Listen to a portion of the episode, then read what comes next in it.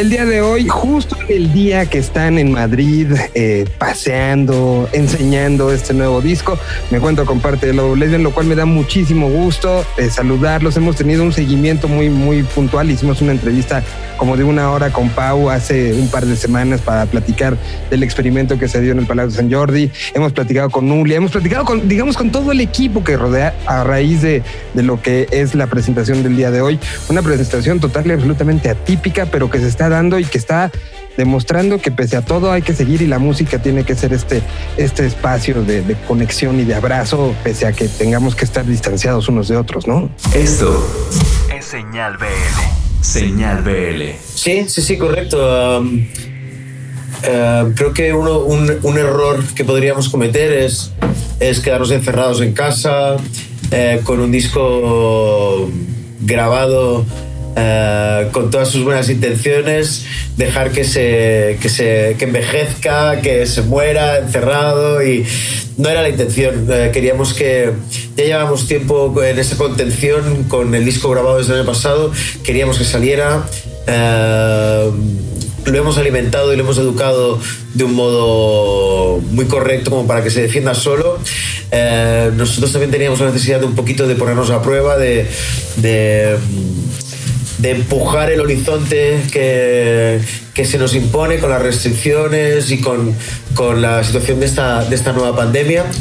Y eh, necesitábamos, como, como tantos otros sectores que ya han empezado a trabajar con, con menos aforos, también hacer lo mismo. Eh, re, retomar nuestra actividad, retomar nuestra, nuestra vida, volver a trabajar. Somos un, un ente, un mecanismo que, que está diseñado para para, para tocar en directo y llevamos demasiado tiempo dándole vueltas a la cabeza.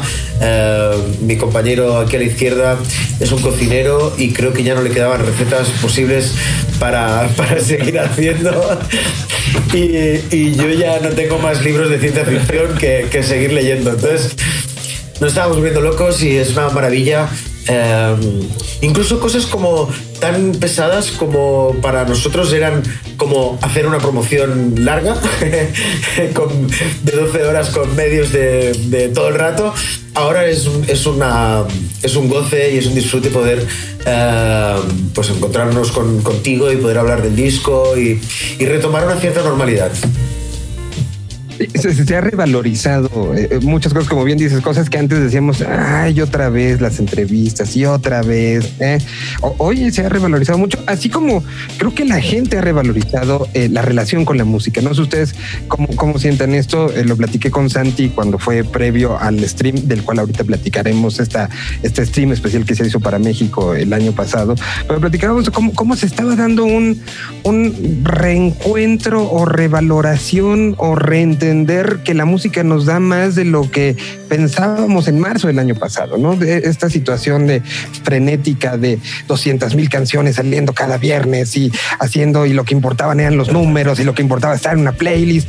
Creo que de repente la gente se dio cuenta que la música es mucho más, que es un acompañamiento y creo que el momento y la forma en la que han sacado las canciones que han enseñado hasta el día de hoy ha demostrado eso, ¿no? Han sido canciones abrazadoras, canciones eh, con un guiño de, de, de aquí estamos con un guiño de decir algo más que solamente los números, números, números, ¿no?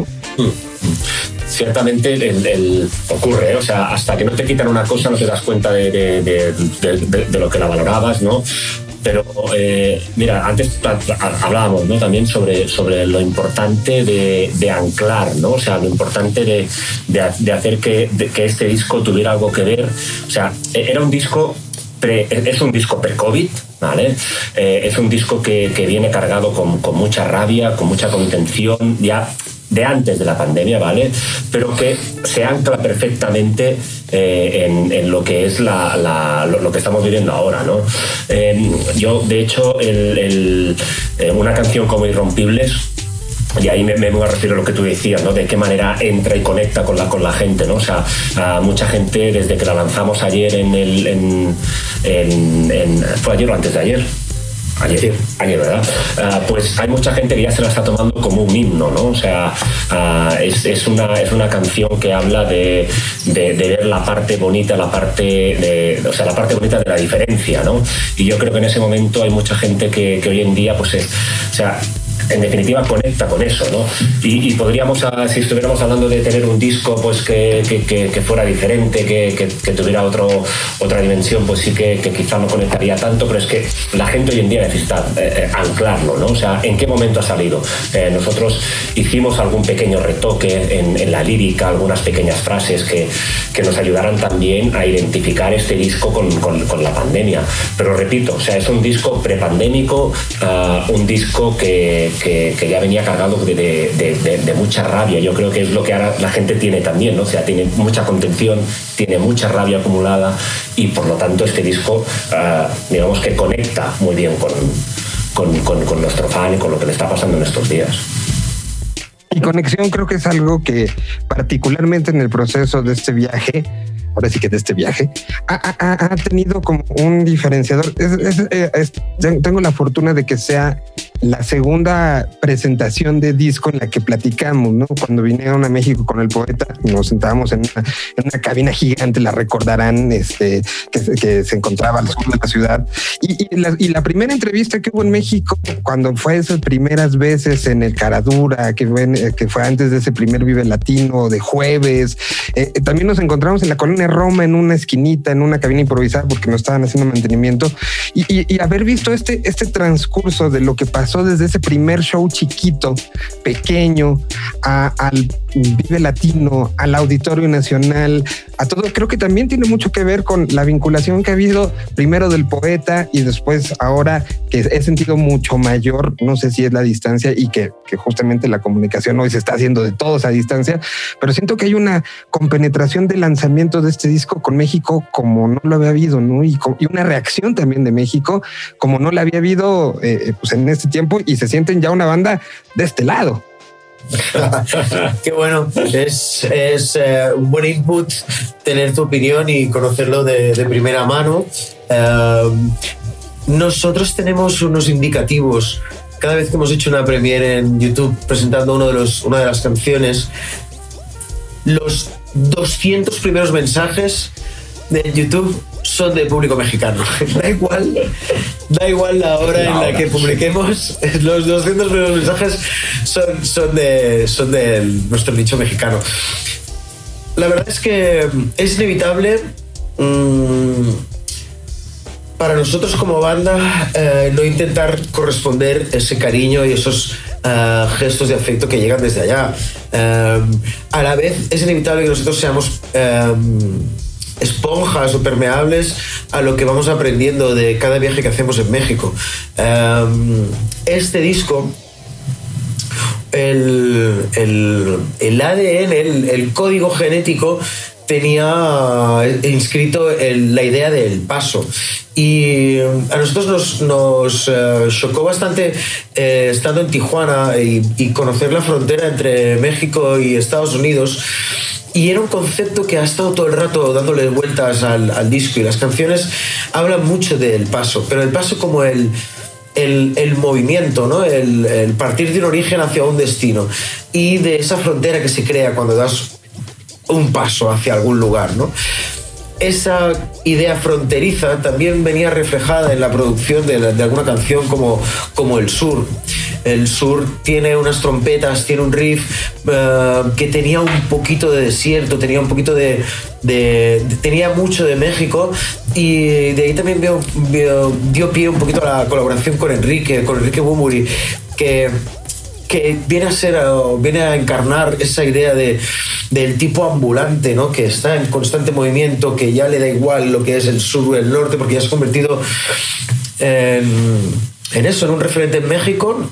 Y, y, de hecho hemos coincidido mucho más en el ahí en México que aquí. Entonces, para nosotros era como una idea, un color, un olor, una, una paleta de sabores que, que, que, en México se, para nosotros se ha visto eh, influenciado este disco. Entonces, no es una cosa forzada, no es una cosa muy buscada ni muy premeditada, era simplemente como te decía, eh, creo que los, los músicos, los artistas plásticos o, sonoros eh, tienden a, a, absorber ideas, ¿no? imágenes, y luego poco a poco, a medida que vas integrándolas, pues eh, plasmándolas en, tu obra. ¿no? Y creo que con el con Viaje la Nada ha ocurrido un poquito así.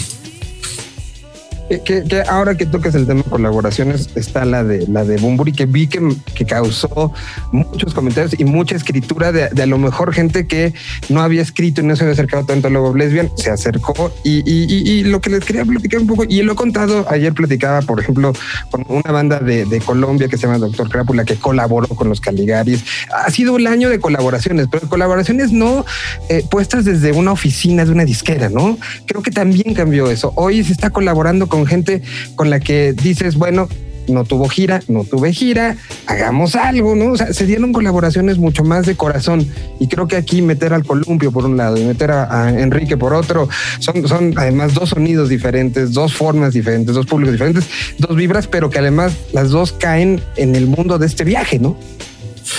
Sí, en, eso, o sea, lo que teníamos claro es que la colaboración que fuera, y además es algo que siempre nos planteamos, ¿eh? siempre que hacemos una colaboración, lo que pretendemos que sea una colaboración que nazca de, de, de, de un estado natural, o sea, de que no, no, no buscamos el engagement, no buscamos hacer una, una, cosa con Bumburi para poder llegar a su público, para no, o sea, lo que, lo que, lo que, lo que nos ocurre es que tanto con el columpio, con Álvaro, con Cristina, tanto con, con Enrique, eh, veíamos que eran dos canciones que necesitaban de esa, de esa unión, ¿no? Para, porque nosotros era imposible llegar a donde han llevado ellos el tema, ¿no? O sea, eh, en, Cataluña Bondage, por ejemplo, esa, esa parte canalla, bizarra de, de, de, de Cristina, es imposible que la hagamos nosotros.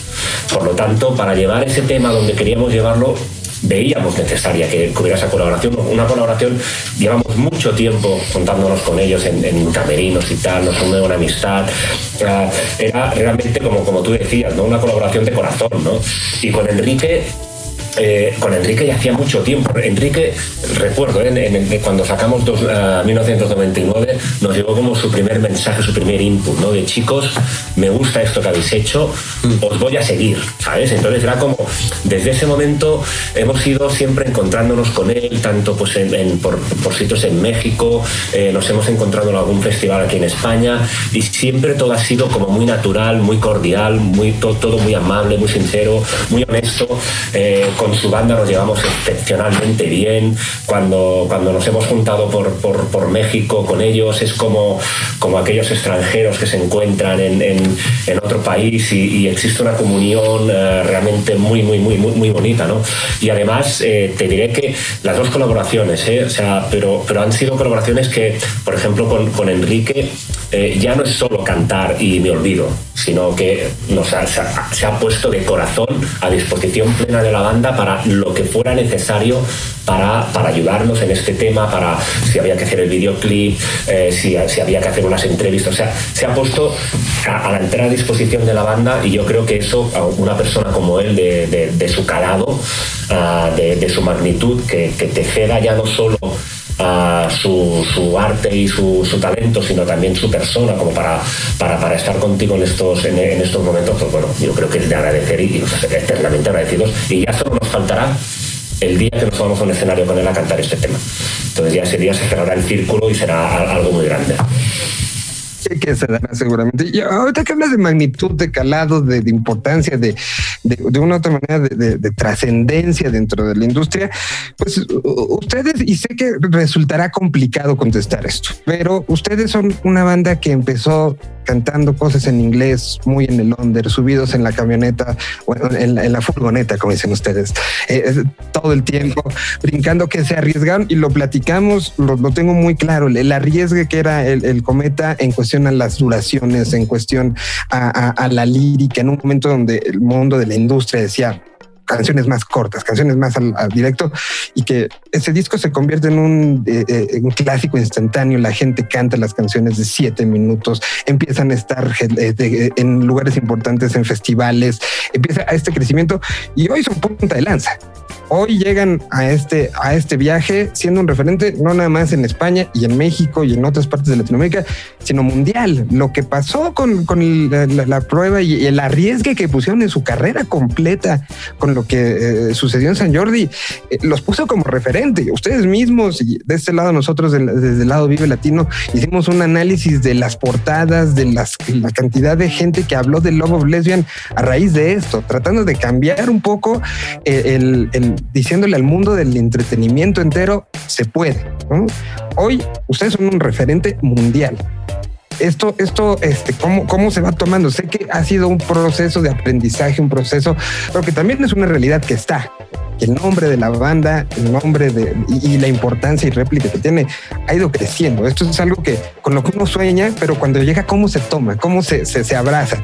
No, no, no, podemos decir que no es una realidad porque lo es. Una de las bandas más importantes de, de España hoy por hoy son ustedes y, insisto, de, de, este continente gigante iberoamericano, ¿no? Entonces, eh, ¿cómo se asume eso de la banda que subía sus instrumentos a su van al día de hoy pues, pues es una banda que, son los mismos, ¿no?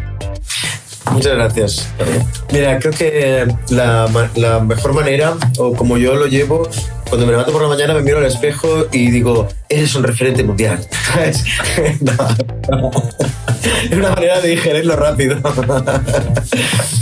no, mira, creo que, que, con los años nos hemos dado cuenta de que la mejor manera de no fallarte a ti mismo es siendo honesto y siendo sincero con, con, contigo mismo. Y muchas veces cuando hemos intentado o ves a bandas intentando gustar o intentando cambiar su estilo de música o, o su evolución eh, creativa, ves que hay grandes, eh, se cometen grandes errores y, y son carreras eh, dubitativas o que pierden un hilo eh, conductor, que pierden una, una, una, formación, una construcción del carácter o de, o de tu propia cronología o tu propia historia. ¿no? En ese sentido, cada vez que nosotros nos hemos reafirmado, a pesar de que los inputs de alrededor eran ojo, ojo, eh, cuidado con esto, es un paso en falso y tal. Cuando lo teníamos clarísimo que era, que era algo que sentíamos, siempre nos hemos, hemos salido eh, fortalecidos y em, siempre nos ha puesto unos... Em, unas bases más sólidas a seguir tomando pasos. En ese sentido, em, no hay, hay muy pocas cosas aleatorias también en la banda. Eh, no somos de crecimiento rápido, nunca lo hemos buscado. Eh, por ejemplo, antes hablábamos de las colaboraciones. Siempre nos han llegado colaboraciones interesadas y hasta que no las hemos visto eh, algo realmente con sentido natural, no las hemos llevado a cabo. Mm, como bien decías, el, para sacar un single del, disco anterior, radiar una canción que es como single del Bajo el Volcán que dura 6 minutos 40 y ya fue, ya fue complicado hacer como una, una, contracción de la canción para, para sacarlo en radio, pero sabíamos que era esa canción la que queríamos sacar.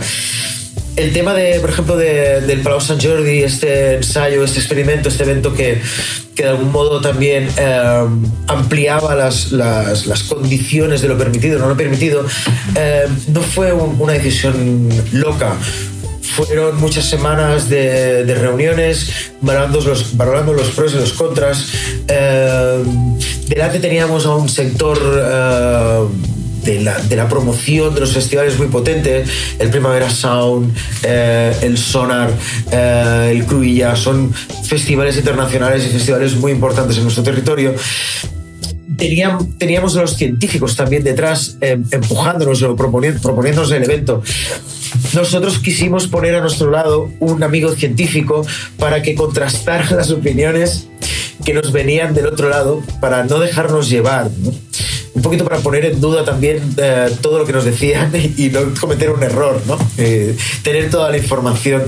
Entonces, eso es un ejemplo de cómo tomamos las decisiones. Muchas veces están muy premeditadas. Mm, pensamos mucho también en, hay algo que nos excita mucho que es ponernos en riesgo. Eh, creemos que, que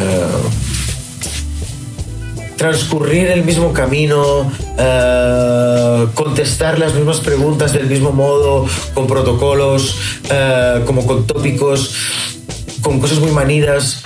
Mm, no, es, no hay nada creativo ahí, ¿no? Es como una ABC, como si fuese un robot. Entonces, en el comportamiento de la banda también es así. Eh, quizás el, el, el primer gran boom que tuvo luego Lesbian fue con John Boy, ¿no? Eh, nunca quisimos repetir un John Boy. Y eso es una, otro indicativo, otra, otra manera de funcionar como, como banda en la que sí nos pone en riesgo, pero hay mucho más beneficio y mucho más win en ese tipo de, jugada arriesgada que en el, que en el camino conocido ya, ya, ya transcurrido. Y, el camino no conocido los ha puesto también en, situaciones sumamente emocionantes. Platicaba con Pau eh, y, con Julián, insisto, sobre, sobre este experimento y los dos me decían, hubo un momento donde me quebré. ¿No? Eh, después de toda la tensión, el momento, eh, Pau eh, hablaba de- del momento en el que ya empezaron a tocar, que, que Santi saludó, que fue con- y que en ese momento él se, vino abajo, incluso dejó de grabar. Julia me contaba también de momentos donde eh, no podía seguir este, grabando de la emoción contenida de ver a la gente, algo que nos emocionó para todos, ¿no? Ese, sábado nos llegaban lo- los, videos de, este Leandro también me- vi por ahí uno que, que, que subió. En fin, la gente que estaba en los alrededores del escenario eh, estaba sumamente emocionada. ¿Cómo estuvo para ustedes?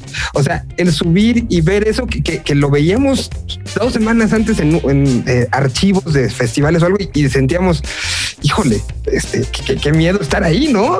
Para ustedes, ¿cómo estuvo salir, oír otra vez ese. Y, voltear y ver gente una junto de otra? Sí, con mascarilla y habiendo pasado todas las pruebas y lo que sea, pero al final era gente junta, ¿no? ¿Cómo, cómo se sintieron? Fueron, días, eh, como, como decía, o sea, nosotros no- nos implicamos mucho en, en, digamos, en la comunicación, eh, queríamos estar muy metidos y muy puestos en, en que nos informaran exactamente los, eh, de, de to- toda la parte científica de cómo se iba a hacer, etcétera. Entonces, nos implicamos bastante en todo esto, ¿no? Por lo tanto, eh, estábamos implicados desde, desde mucho antes de subir al escenario, ah, con la consecuentes eh, intensidad que, que- que lleva todo eso, los ensayos que estuvimos dos días ahí en- haciendo ensayos en el, en el San Jordi, y, y se iba acumulando, no, no diría una tensión, pero sí, sí iba- iban como, bueno, se, iba engordando como, una, como un globo, ¿no? O sea, que, lo vas inflando, lo vas inflando, lo vas inflando, y claro, llega el momento de salir a tocar y cuando escuchas, como tú bien dices, ese. ¿no? O sea, cuando, cuando sales y fue realmente, estamos, yo creo que delante de, de, si no el concierto más emocionante de nuestras vidas, pues uno de los tres conciertos más emocionantes que hemos hecho nunca en un escenario. Además, eh, todo esto iba acompañado ya no solo de que ibas a tener delante 5.000 personas sin, sin, sin, ese, sin la distancia social, con mascarilla y tal, sino que nos, nos reencontrábamos nosotros, volvíamos a, a... Mira, hay una cosa muy curiosa, ¿eh? Mira, es muy distinto yo, por ejemplo, miro, miro muy diferente a Juli cuando estoy en el escenario que cuando estoy fuera del escenario. ¿no? Entonces, recuperar esas miradas, esas, esas, esas complicidades, claro, pues ha- hacen que la intensidad que se vive en el escenario sea, sea muy alta. Y ese concierto fue altísima. Como tú bien decías, eh, nosotros veíamos a gente grabar. Eh, como, decías, ¿no? paraban de grabar porque se habían emocionado. Sí, yo me emocioné ante- antes de acabar el primer tema porque no podía ya, o sea, no, aguantaba más. Había, había como, habíamos contenido muchas cosas ¿no? antes de ese concierto y, volver a hacer una cosa que es lo que te gusta, que es lo que te alimenta y que es lo que. eh, volver a hacer magia ah, es de las cosas más bonitas que hay. Entonces, eh, realmente, pues eh, fue todo muy extraordinario, muy, muy, muy extraordinario. Mira, hubo, permíteme que te cuente, eh, nos ha pasado algo. Es evidente que, que tú y que hacíamos previsiones de lo que era el concierto y lo que iba a suponer. Jamás estábamos cerca de entender lo que realmente nos iba a pasar ni lo que íbamos a sentir. ¿eh? Y eh, eso ya fue el primer de shock. Y luego, los días siguientes, realmente estuvimos. Al día siguiente yo no pude abrir el teléfono ni nada porque estaba colapsado de mensajes en todos sitios y fue en plan de uy, uy, no puedo, no puedo. Y. eh, las semanas siguientes, incluso esta semana aquí en Madrid, que han pasado dos semanas de promoción, vas a un plató de televisión, vas a un, un- vienen los periodistas o viene nos, nos viene gente que nos dice, eh, pero no nos ha pasado una vez, eh, pasa constantemente. Eh, escuché el, vuestro concierto en el streaming porque se pasó por dos emisoras aquí en España y estábamos mi mujer y yo llorando. Eh, no podíamos ir al concierto, evidentemente, pero escuchamos el programa por la radio y, y abríamos cerveza. Eh, mira, aquí Adriana me señala así como a mí me lo pasó, ¿no? Hubo una, una, una persona que, que nos dijo, eh, estábamos en casa y nos sentíamos como los americanos cuando escuchaban la radio en el alunizaje de, de la carrera espacial. ¿no? Y, y es algo precioso, es algo muy bonito porque, no sé, en tiempos como estos, yo creo que que los streams en su momento, eh, los streamings en su momento de los conciertos en directo tenían un valor, que era el, el añadido más que como de un, protocolo, ¿no? Y en este concierto había tantas ganas de la gente, eh, tanta expectativa, no solo por, el, por, la banda, sino por el hecho de constatar en vivo, a pesar de no estar allí, de que se podía hacer, de que se podía palpar una emoción. Y ese streaming eh, que dentro, en el seno de la banda, no queríamos hacer ese streaming, eh, me, me- me- me posiciono y yo dije que no lo quería. Pero, pero ¿por qué hay que hacerlo? Eh, realmente, realmente es, es- ha sido muy especial. ¿no? Y, y no, dejo de, no dejamos de encontrarnos a gente que, que vivió ese concierto eh, de un modo que antes de la pandemia no lo hubieran vivido. Hubieran dicho, bueno, pues, pues otro concierto de los lesbian, otro streaming que, que sucede en directo. Y también me da que resaltar, yo por ejemplo soy una persona que no, no tiene televisión, no veo televisión en casa eh, y escucho mucha radio. Y me encanta que suceda en un, en un medio como, como, como la radio, que, que a pesar de las nuevas tecnologías, de los bits y de los unos y ceros, todavía haya una, no sé, un- medio de comunicación que, que sobreviva a través de las ondas. Me parece maravilloso. Y, y la magia que genera, ¿no? O sea, eh, eh, esa parte, y, y para mí, desde el otro lado, y lo puedo decir a la distancia de los miles de kilómetros, que, que haya sucedido por radio, que haya tenido esta emotividad. Yo llevo 20 años haciendo radio y particularmente de lo que más me gusta hacer es es las transmisiones, ¿no? Es algo que siempre he insistido en la estación en la que he estado de hagamos, compartamos el momento y aquí se demostró justo eso, que esa magia y esa conexión es, es, te hace llorar, te hace abrir una cerveza, te hace tener la piel chinita, te hace ser parte de. Y ese día, pues sí queda como una de esas transmisiones históricas de la humanidad. Y, Además, qué creo- emoción que lo vivieron. Sí, yo, yo, yo creo que, que nos va a hacer falta todavía que pase más tiempo ¿eh? para darnos cuenta de lo que de, lo que fue ese concierto. ¿eh? O sea, eh, es como yo estoy seguro que durante los próximos 5, 6, 7 años, en cada entrevista que nos hagan, nos van a preguntar por ese concierto. O sea, va, a ser un, recurrente, igual que nos preguntaron durante mucho tiempo de, de cu- cuando estuvimos teloneando de Cure y alguna vez todavía nos preguntan, pues nos va, nos va a suceder lo mismo. Nos van a estar haciendo esta pregunta sobre qué, qué vivimos esa, esa noche. Creo que nos em- empezamos a dar cuenta de que de, de lo que dijimos allí, que era un día histórico, ¿no? O sea, de que el mundo nos estaba mirando y, y la respuesta del mundo la, la- ha sido muy, muy alucinante. O sea, como tú decías, es, es que estamos en boca de todo el mundo. El Por primer- es muy, muy alucinante. El primer. No, perdona. El primer. Es que me estaba acordando. El primer input de que era un concierto que ya veníamos, pero como ya nos habían adelantado cosas, pero el primer gesto o, o acto que vi en plan de hold on, ojo que esto se viene en serio, fue dos semanas antes, New York Times me llama para hacer una entrevista. Y fue en plan de. El New York Times, ¿en serio voy a tener que hablar ya con el New York Times? tío? ¿Qué hace el New York Times preguntándole a una banda que se llama? ¿no?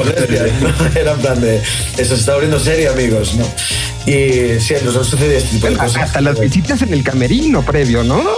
Sí, sí, estamos hablando de cualquier persona que llegó.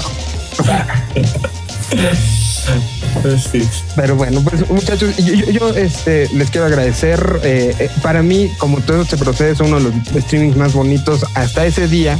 Había sido justo el de ustedes hacia México con esta, esta especie de altar creado que, que además fue maravilloso. Los fanáticos de- del, del rock mexicano al ver ese momento Caifán lo, lo disfrutaron mucho, lo disfrutamos mucho. Fue una, una gran sorpresa. Y, Mucho cariño, de verdad. Y, fue, un momento emocionante también. Y bueno, pues me, emociona que pues la música sigue uniendo, insisto, ha sido como, lo he sentido mucho más cercano y es un gusto y, quiero que llegue pronto el día que digamos, este viernes nos vemos en un show de Love Lesbian acá en México. Oh, Ansigo ese día. Nosotros también.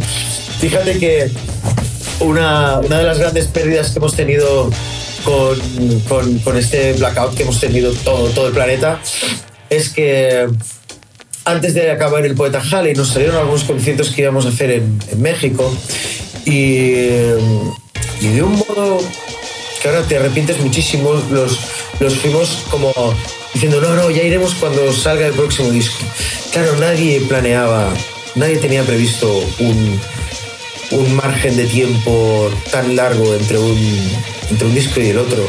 Y me arrepiento mucho de, de, no haber ido, haber cogido aquella oportunidad en su momento, porque eso hace que, que entre la, la, última vez que, vayamos a que vayamos a México y la primera, van a pasar tres años o algo así. Y es algo que para mí es un tiempo perdido que, que no vamos a volver a recuperar nunca. ¿no? Y otra de las grandes o sea, nosotros intentamos volver a una normalidad aquí en España, pero toda la, gira internacional, teníamos por primera vez una gira por Estados Unidos eh, en noviembre del 2020, esa gira está, está jornada, está aplazada, eh, tenía, tenemos como también programados un par de conciertos en festivales en México, cada año se va aplazando y es algo que que, podríamos caer en el tópico de, plan, coge lo que tengas hoy porque no sabes qué va a pasar mañana. ¿no? Y ahora mismo cualquier concierto, cualquier oportunidad que nos den para volver a México va a ser cogida al vuelo y, y sin duda alguna vamos. Y esperemos que sea más pronto de lo que esperamos. Por lo pronto, hoy disfruten. Sé que eh, las salidas de disco podrás, podrás hacerlo 25 años, 30, haber sacado 7, 8, 10 discos, pero siempre el día de la salida de discos es uno de esos días que se marca, ¿no? Disfruten el de hoy. Muchas gracias. Muchas gracias, Miguel. Ayer ya lo hicimos. Ayer, ayer a las 12 y 1 estábamos actualizando todas las plataformas para ver cómo salía el disco y era como casi un fin de año para nosotros. para la banda estábamos como, sí, las 12 y 1. Lo celebramos, lo celebramos. 12 uvas. Aquí en España tomamos 12, 12 uvas con las campanadas. No sé si es así en México, creo que no, Pero aquí, aquí hicimos 12 canciones, las 12 canciones del disco las pusimos.